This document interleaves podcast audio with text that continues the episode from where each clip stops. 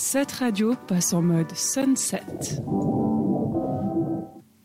Toujours sur cette radio en charmante compagnie. Euh, JM, tu vas nous raconter une petite anecdote ou, Ou- des ou petites anecdotes même. Oui, exactement.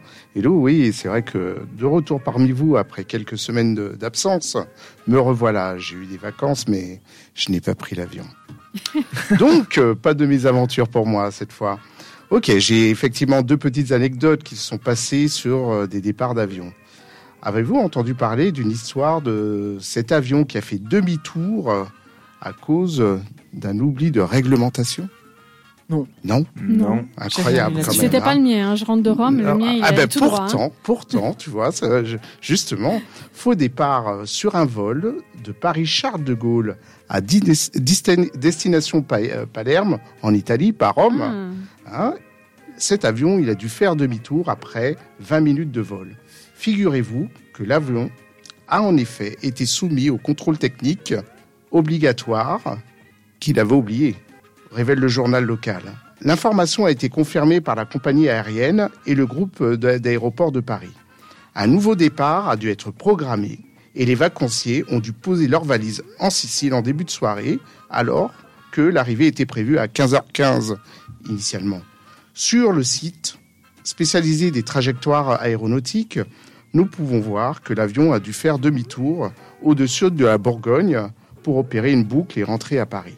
Mais du coup, ça veut dire qu'ils étaient tous dans l'avion, Oui, ils sont partis, ils ont décollé, tout va bien, ça Voilà. Tout le fonctionne. monde, ouais, Et puis là, tout on d'un coup, tout d'un coup, en plein vol. Et en arrière. Non, non, mais c'était annoncé quand même. Hein. Euh, on est obligé de revenir à l'aéroport puisque le Sérieux contrôle technique euh, n'a pas pu être effectué Fou. La panique. complètement. Pas sur le Titanic. Oh mon dieu. Voilà. Un passager euh, s'est confié à nos confrères euh, côté client, pas de panique, mais plutôt consternation.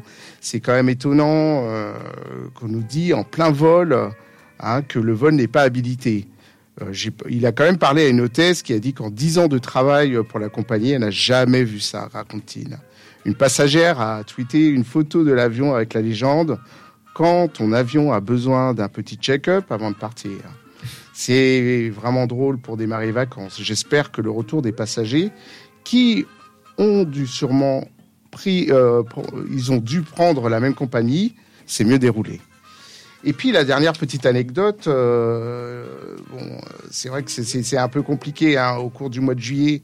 Là, cette fois-ci, c'est sur un vol du Portugal. Le personnel euh, de, vol a constaté qu'il y avait trop de passagers.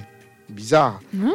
Des multiples Ouais, ça, ça vérifications. euh, Ouais, des multiples vérifications ont été effectuées. La compagnie a commencé par le contrôle des cartes d'embarquement, puis par le décompte des personnes en- embarquées. Le processus de contrôle a été répété quand même à plusieurs reprises pour finalement se constater que c'était un, un intrus virtuel. Ah, Ah, donc Ah. en fait, ils comptaient comme ça et Oui. ça a été euh, informatiquement qu'il y a eu une erreur ou ça a été Exactement. hacké ou, Oui, alors ils savent pas. Ou c'est l'intelligence artificielle qui voulait voyager. Je pense. merci Donc après.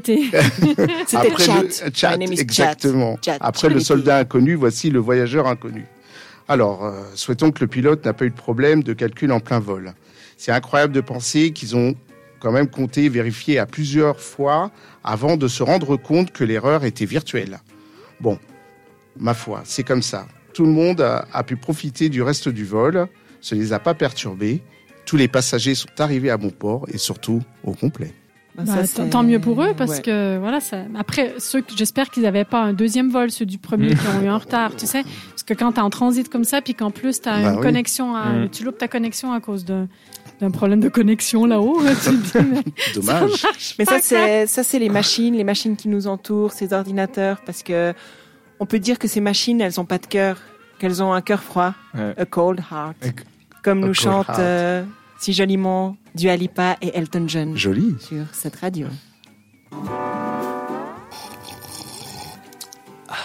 C'était Sunset sur cette radio.